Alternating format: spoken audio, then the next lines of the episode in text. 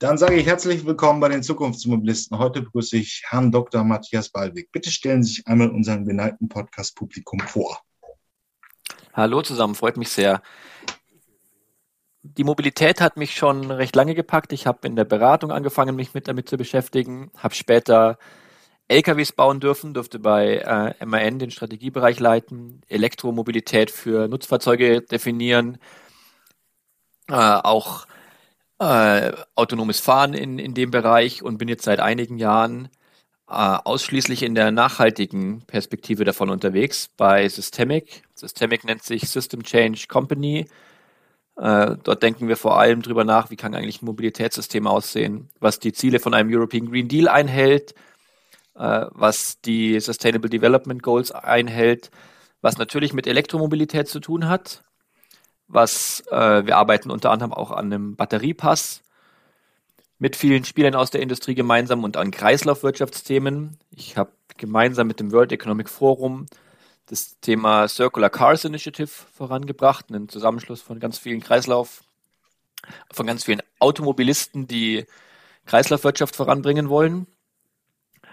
Und äh, aber natürlich auch das Thema autonomes Fahren, geteilte Mobilität, und wie schaut eigentlich die Stadt von morgen aus?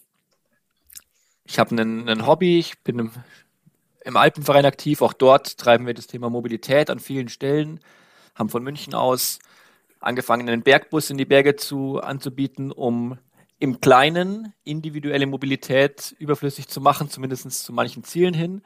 Und habe immer wieder Freude daran, manchmal im ganz kleinen und manchmal im ganz großen Kontext die Zukunft der Mobilität zu denken. Das ist ein schöner Aufschlag, aber da ist sehr viel drin. Aber jetzt mal für unseren geneigten Podcast-Hörer. Da sind ja schon viele Facetten aufgemacht worden. Aber was ist du der übergeordnete Bau des Ganzen? Der Verkehr soll nachhaltiger werden. Was bedeutet das eigentlich?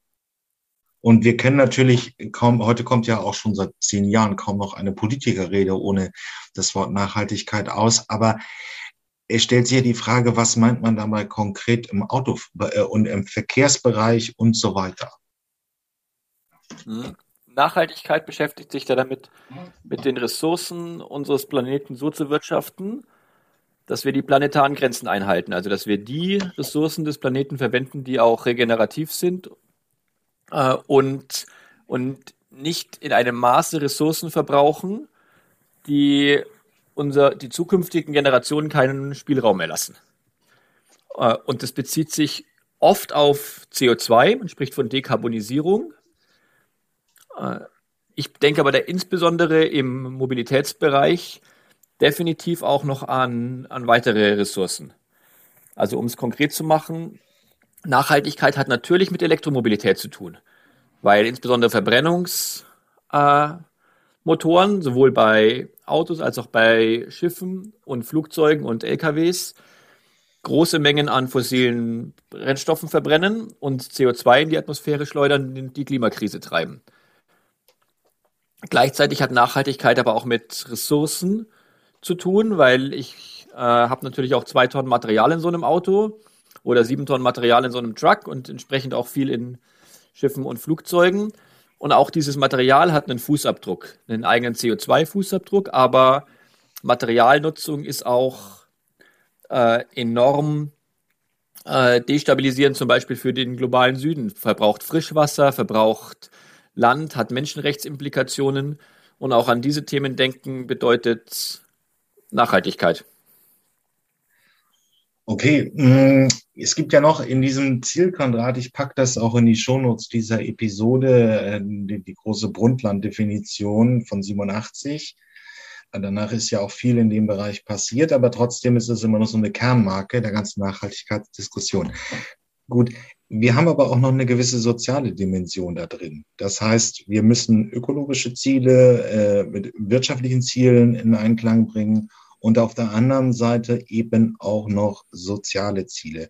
Jetzt ist natürlich, wir nehmen dieses Interview am 21.03.22 auf. Wir haben den Ukraine-Krieg seit knapp vier, drei Wochen laufen. Ähm, und die soziale Diskussion wird ja immer größer. Wo denkt man das in der Zukunft der Mobilität denn auch mit? Also wir werden, müssen dekarbonisieren. Ähm, das umfasst einerseits eben den Betrieb. Batterieelektrisch ist besser als fossil. Nur die Frage ist, und dann geht es auch auf die Fahrzeugkonzepte. Aber wo ist da die soziale Dimension heute? Hm. Die, die, soziale Dimension ist vielfältig, aber äh, muss natürlich immer mitgedacht werden. Ich glaube, was die relevanteste Komponente der sozialen Dimension sind, ist das Thema Jobs. Äh, die, also wenn man so, wenn man sozioökonomisch auf die Nachhaltigkeitswende, auf die Mobilitätswende, genau wie auf eine Energiewende schaut, dann ist typischerweise die Frage, äh, werden ausreichend Leute ihre Jobs behalten oder werden wir in einer äh, in einem Deutschland, was keine Kohleenergie mehr hat äh, oder in dem nur noch Elektroautos fahren, noch in gleichem Maße Jobanzahl und Jobqualität äh, sehen. Das ist das, was meines Erachtens immer die Kernfrage in diesem sozialen Bereich ist. Und, und gleich auch in dem, äh, wenn man, wenn man Nachhaltigkeit äh, so definiert, wie gerade von Ihnen angesprochen, natürlich auch diese wirtschaftliche Frage, sind wir wirtschaftlich erfolgreich?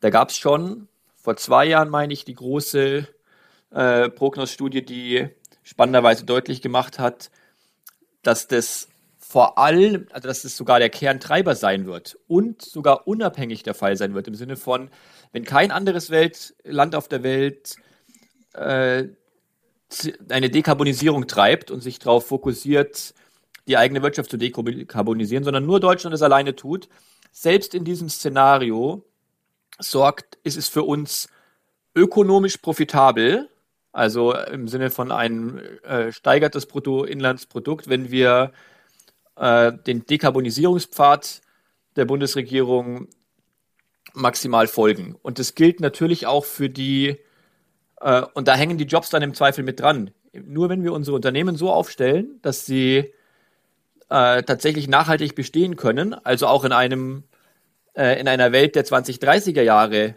äh, Freude am Wirtschaften haben, nur dann werden wir auch Jobs für die, äh, für die Leute haben. Okay, eine gute Frage. Aber also jetzt haben wir die grobe Zielsetzung ja klar und da wird ja nun in der Beratung bei Ihnen an vielen kleinen Themen gearbeitet. Warum ist das Thema Batteriepass denn so gravierend? An, an Batterien hängen sehr, sehr viele von diesen äh, Kriterien.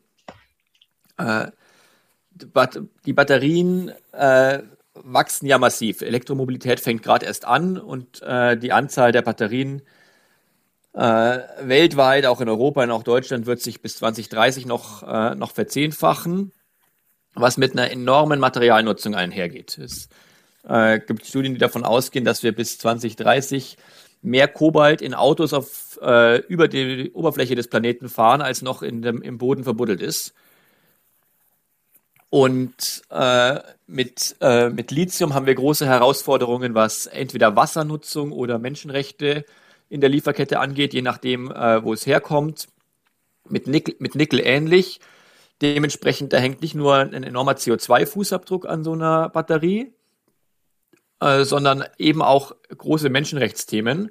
Und wenn wir sicherstellen, dass wir innerhalb der planetaren Grenzen wirtschaften, sowohl was Frischwasser angeht, als auch was Landnutzung angeht, was CO2 angeht, aber was eben auch die sozialen Kriterien angeht, haben Batterien einfach einen enormen, einen enormen Einfluss. Das sind einer der ganz großen äh, Treiber. Äh, ähn, ähnlich groß, äh, wir, haben, wir haben ein paar ähnlich große Einzelthemen. Wenn wir auf Nachhaltigkeit insgesamt schauen, da steckt zum Beispiel Landwirtschaft äh, drin äh, oder äh, Regenwälder. Äh, aber gerade in Europa ist Batterien sicher eines der, der Kernthemen. Und so, und das ist, und der Batteriepass selber äh, spart jetzt natürlich für sich kein CO2, aber er schafft die Transparenz. Er schafft die Transparenz, dass sowohl Privatpersonen mit drauf schauen können, als auch Unternehmen mit drauf schauen können, als auch staatliche Regulierer mit drauf schauen können äh, und äh, verstehen, wo sind verschiedene Arten von planetaren Grenzen äh, wie betroffen Und diese Transparenz äh, sehen wir als einen Kernbestandteil oder Kernvoraussetzung, dass wir Kreislauffähigkeit hinkriegen bei Batterien, dass wir grüne Energie nutzen äh, in der Herstellung von Batterien und Menschenrechtsthemen in der Wertschöpfungskette eingehalten werden. Also ist die Frage, wenn man jetzt also der Markthochlauf beginnt, wir nehmen das Interview am, 23, am 21.03.2022 auf, auch in der Corona-Krise stieg der Absatz der Elektroautos. Nur ähm, das Problem ist, ist, wenn diese Fahrzeuge irgendwann werden sie gefahren und dass die Batterien müssten gewechselt werden, weil sie so im Auto nicht mehr funktionieren, dann ist die Frage, was macht man mit denen? Das ist dann, höre ich an vielen Ecken im Feld, wir brauchen irgendwo äh, große Batteriefarmen, die, die, ähm, die als Speicher funktionieren, damit die Erneuerbaren immer ähm, die Erneuerbaren immer irgendwo äh, Strom ins Netz liefern können und dafür brauchen wir diese alten Batterien. Sie bringen ja auch einen hohen CO2-Fußabdruck mit. Also auch wenn die Studien nicht stimmen von Hans-Werner Sinn und so weiter, ich packe sie auch in die Shownotes, dann ist ja trotzdem die Frage, man möchte die Dinger möglichst lange nutzen. Ähm, und da ist der Batteriepass hilfreich oder sinnvoll. Äh, definitiv auch. Äh, der Batteriepass trackt auch über den Lebenszyklus im Fahrzeug, äh, wie die Batterie genutzt ist und was sie natürlich auch noch für, einen, äh, für eine Restlaufzeit hat, was, was für eine Qualität da noch drin steckt. Also vielleicht eine Sache mal vorausschickend. Es ist nicht mehr so, dass Batterien eine kürzere Lebensdauer als Fahrzeuge haben. Tendenziell äh, wird äh, vermutlich sogar das Gegenteil der Fall sein und wir werden merken, dass in dem Moment, wo das Fahrzeug für den Fahrer unattraktiv ist, äh, die Batterie trotzdem noch äh, gut genug ist für vielerlei Arten von Nutzung, vielleicht sogar für ein äh, zweites Fahrzeugleben. Äh, also Batterien sind viel, viel langlebiger, als man noch vor fünf oder zehn Jahren vermutet hätte.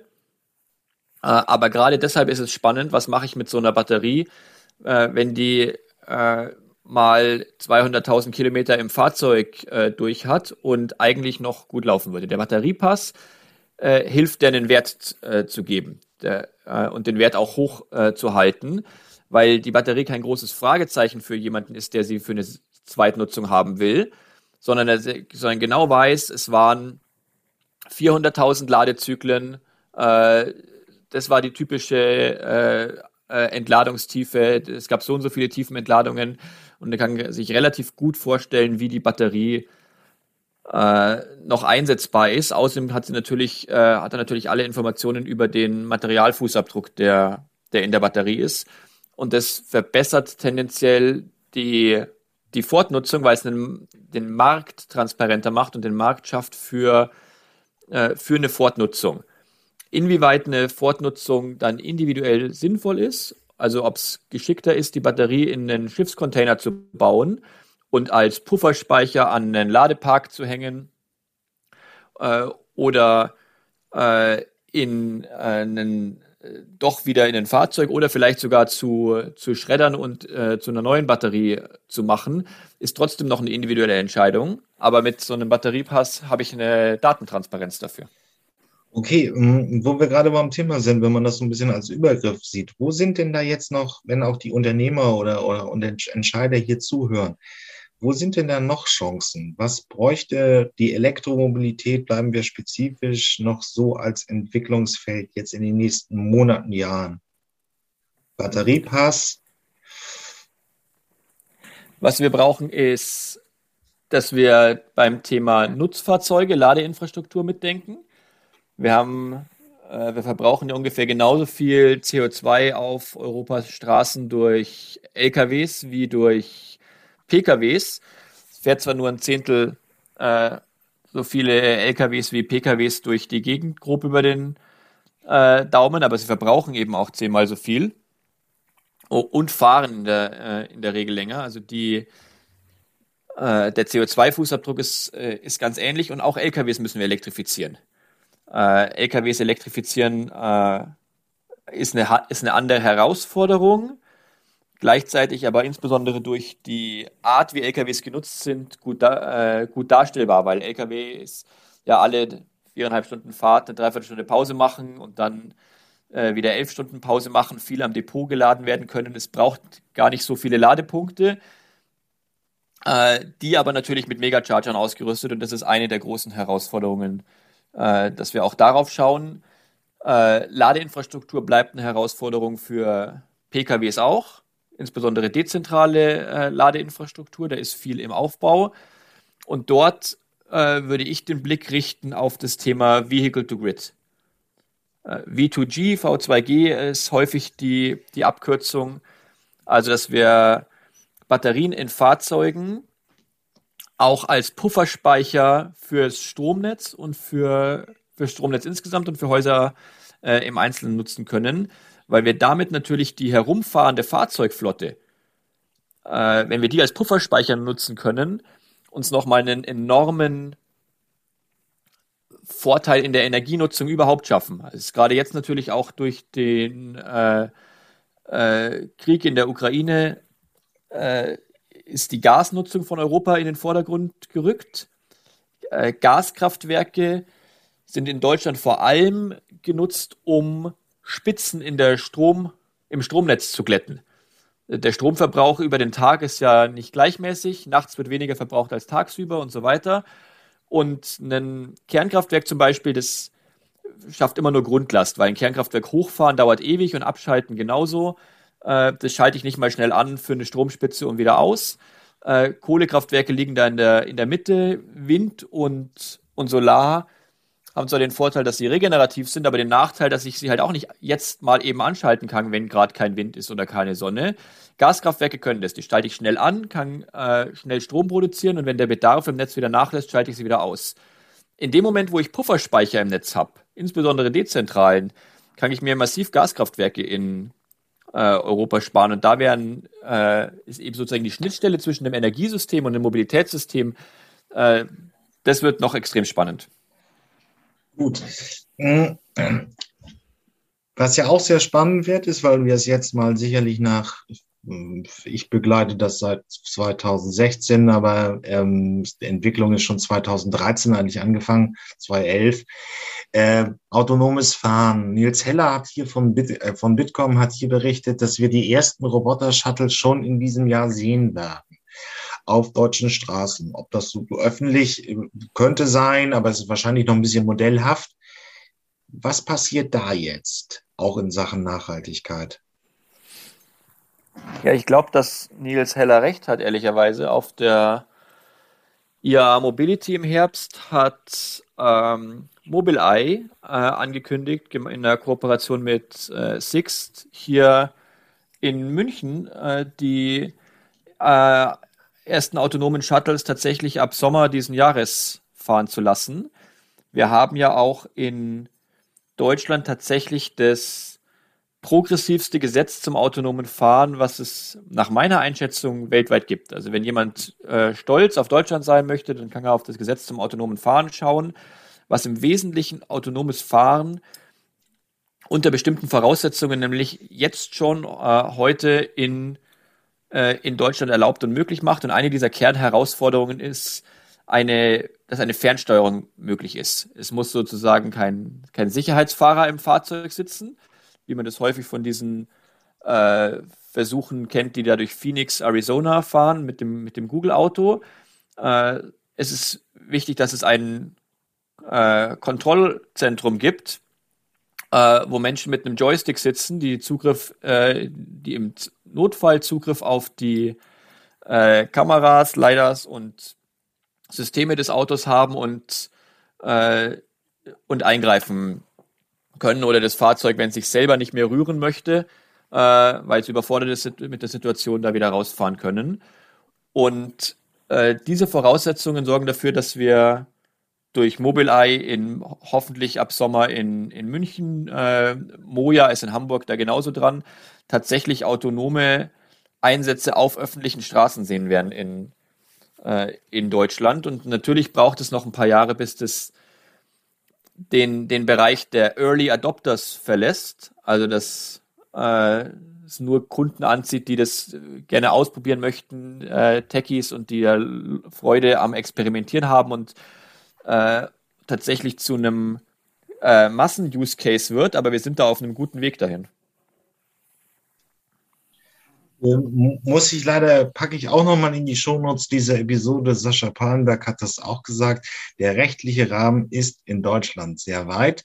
Das ist einerseits diese erlaubte Fernsteuerung, andererseits eben auch ähm, die Typenzulassung. Das heißt, diese Hersteller, die es jetzt auch schon gibt, die diese kleinen Shuttle bauen, äh, müssen es nur einmal durch, äh, durchprüfen, dann kann man das wirklich skalieren, äh, mehrere hunderte Fahrzeuge einsetzen.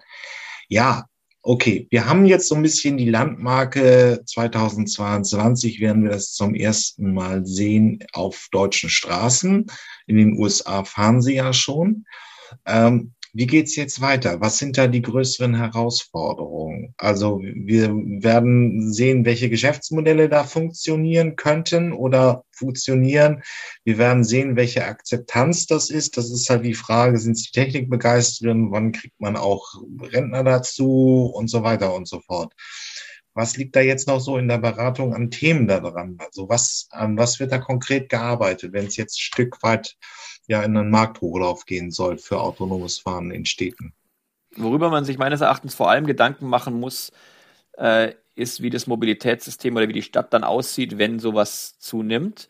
Weil was ich nicht möchte, ist, dass wir damit einfach nur Verkehr addieren und dann hilft es ja auch keinem. Das, wir haben schon verschiedene Formen von On-Demand Transport, um den englischen Begriff zu verwenden, äh, in, in Städten durch die Gegend fahren. Es gibt äh, Taxis, äh, es gibt äh, Ubers, also Privatautos von äh, und, und verschiedene Uber-Konkurrenten, äh, Privatautos, äh, die taxiartig funktionieren. Wenn ich, wenn ich von A nach B möchte, kann ich mich typischerweise entweder einem, einem fixen ÖPNV-Netz bedienen, mit, mit Bussen und, und, und U-Bahnen. Ich kann mich äh, mein privates Auto äh, einsetzen oder, äh, oder Fahrrad oder Mikromobilität für kurze Strecken oder so einen On-Demand-Service verwenden. Und wenn, wenn wir jetzt durch das autonome Fahren zusätzlichen On-Demand-Service hinzufügen, ohne auf ähm, insbesondere bei den Privat-Pkw äh, entsprechend zu reduzieren, kriegen wir einfach nur vollere Straßen. Dann hat nach wie vor jeder ein Auto vor der Garage stehen und ersetzt einfach manchmal äh, die Fahrt äh, in irgendeine Richtung durch ein autonomes äh, Shuttle. Wir steigern den Materialverbrauch in Summe, weil es mehr Fahrzeuge gibt. Äh, ein Angstszenario ist auch, dass äh, man gerade bei sinkendem Platzbedarf und Parkplätzen, vor allem in den Städten, autonome Shuttles äh, äh, einfach konstant um den Block fahren, weil sie ja es autonom tun können und gar nicht, gar nicht parken müssen äh, was wieder einfach nur Verkehr generiert. Der entscheidend ist, dass wir es hinkriegen, dass die das ist, haben Sie mit dem Begriff Geschäftsmodelle angesprochen, dass die On, die On-Demand-Geschäftsmodelle, also dort der Einsatz von, von On-Demand in einer Art und Weise erfolgt, dass er tatsächlich Leute überzeugt, äh, Privat-Pkw äh, wegzulassen. Ich muss genug Möglichkeiten haben, zu allen Bedürfnissen, wo ich aktuell Mobilität brauche, sowohl zum Einkaufen wie auch zur Arbeit, als auch für potenzielle Wochenendmöglichkeiten, äh, on demand äh, kombiniert mit klassischen öffentlichen und, und Mikromobilitätsoptionen so viele Möglichkeiten habe, dass ich äh, dadurch äh, klassischer äh, individueller Automobilität, dass ich die dann in den Rückzug treibe. Ja, das hört man an vielen Ecken heraus. Es ist ja auch die Gefahr. Ne? Also der, ähm, es gibt noch sehr alte Zahlen von Bosch, dass praktisch äh, sich äh, der Bewegungs, die Kosten des Bewegungskilometers auf ein Viertel reduzieren werden und dadurch wird diese Option sehr günstig. Das kann jetzt eben bedeuten, dass dann die Leute auch wieder die, die Verkehrsträger, äh, Radfahren, Fußgänger vermeiden und lieber mit dem Shuttle fahren. Also die Gefahr ist nicht ganz, ist, ist auch einfach durch die Kostenseite, die dann entstehen wird, klar, dass es einfach auch verdrängen kann. Eben, dass es den falschen Verkehrsträger kannibalisiert. Genau. Äh, dass ich vor, dass ich vor allem, dass ich, äh, wenn autonome Fahrzeuge günstig, also wie, wie, sehr günstige Taxis sozusagen auf den Straßen äh, unterwegs sind, äh, dass es dann vor allem dazu führt, äh, dass menschenbetriebene Taxis äh, leiden, aber eben auch äh, die U-Bahn, äh, der Bus oder das, das Fahrrad. Äh, und für alle Strecken, wo ich bisher den privaten Pkw eingesetzt habe, der aber im Wesentlichen äh, nach wie vor eingesetzt wird. Das ist die große Gefahr und der, glaube ich, ist auch nicht mit einem geschickten Design des Geschäftsmodells alleine beizukommen. Da wird es Regulierung brauchen. Da müssen äh, insbesondere meines Erachtens Bürgermeisterinnen und Bürgermeister in Deutschland sich überlegen, wenn diese Angebote äh, Fuß fassen in den Städten, wie denke ich über äh, Parkplätze, Fahrspurnutzung äh, etc. nach, um, um sicherzustellen, dass genau das nicht passiert. Ähm, das ist hier an der Podcast-Reihe auch schon passiert. Antjes Pjax, der Verkehrssenator von Hamburg, ich packe ihn auch wieder in die Shownotes, hat äh, darüber sich schon geäußert, wenn die Entwicklung so weiterkommt, was er dann regulatorisch machen will. Aber eine Sache ist natürlich nochmal sehr spannend. Wir haben jetzt die verschiedenen, also das Autofahren wird automatisierter, das Autofahren wird äh, elektrifizierter und der ganze Verkehr geht diese Richtung. Was sind, was ist die Kreislaufwirtschaft bei Autos und wie weit ist dieses Feld schon zu denken? Wir haben ja Sie haben die Zahlen ja genannt, zwei Tonnen beim Auto, wo es ja auch ein modernes Auto hat das schnell, also auch eine, ähm, und eben der Truck mit sieben Tonnen. Ähm, sehr viel Material, sehr viele spezielle Kunststoffe. Also es ist ja nicht Cradle to Cradle gedacht. Da sind ja sehr viele Bausteine drin. Recyclingquoten sind nicht sonderlich doll. Das ist alles sehr schwer auseinander zu kalabüsern. Wie will man das jetzt in ein Kreislaufsystem packen, damit man nicht mehr immer diesen wahnsinnigen Materialverschwund, Verbrauch hat wie früher? Ich glaube, wichtig ist zum einen, dass man Materialverbrauch, wenn man über Kreislaufwirtschaft redet, absolut definiert. Und absoluten Materialverbrauch reduziere ich vor allem dadurch, dass ich die Anzahl der Autos reduziere. Darüber haben wir gerade schon viel gesprochen. Wenn ich gegeben der Anzahl der Autos das, das Material reduzieren möchte, was, wie gesagt, der kleinere äh, Hebel ist, dann denke ich vor allem über Einsatz von Rezyklat im im Autobau nach, beziehungsweise äh, äh, Refurbishing, Remanufacturing von Komponenten während der Nutzungsdauer und natürlich das Re die Recyclingfähigkeit, also die Recycling von Autos am, am Lebensende, insbesondere werterhaltend.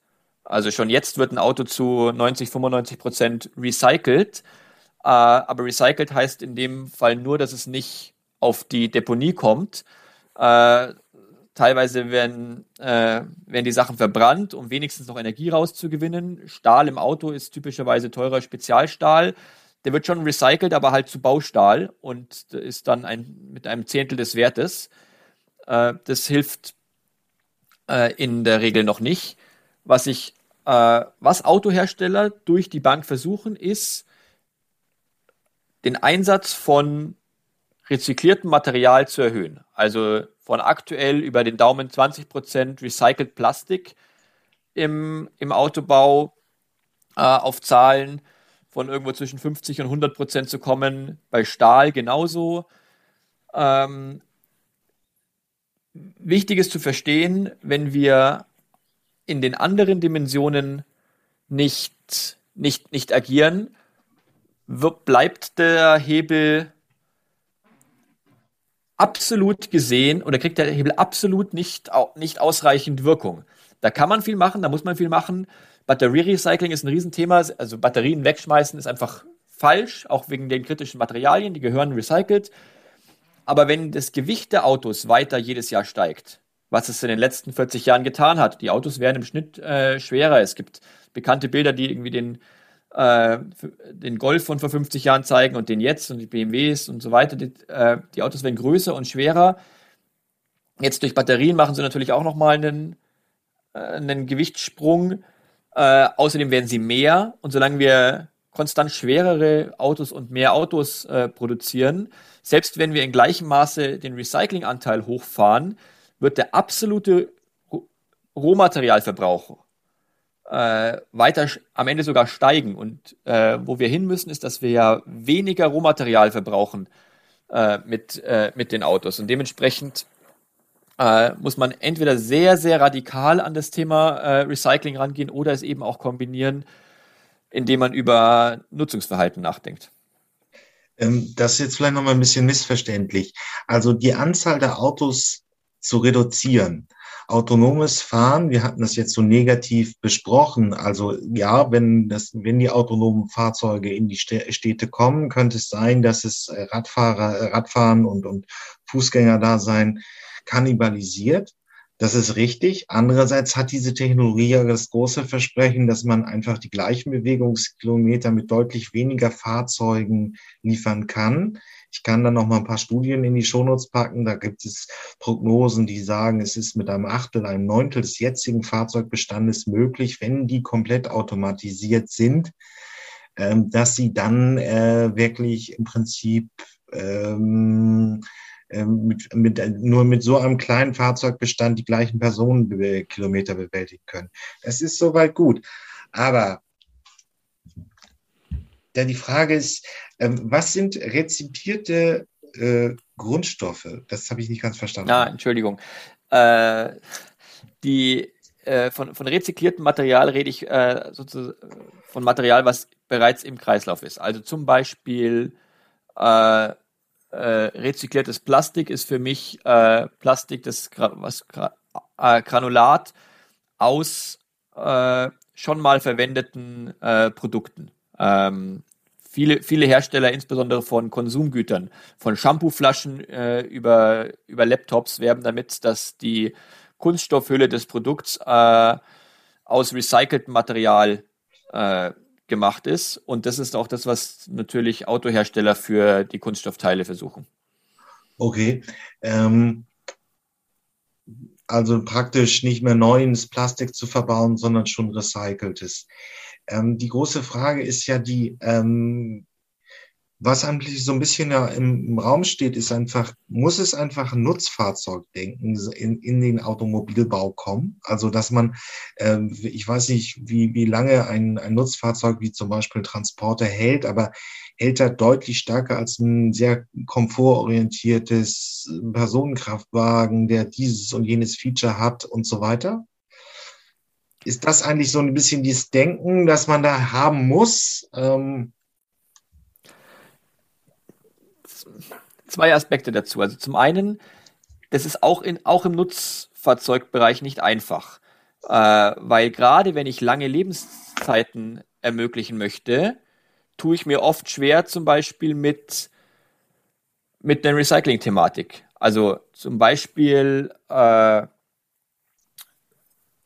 äh, wenn, wenn ich Material von Plastikblenden, wie ich sie überall im Auto und auch in einem, in einem LKW äh, rund ums Cockpit habe, äh, ist typischerweise Verbundmaterial.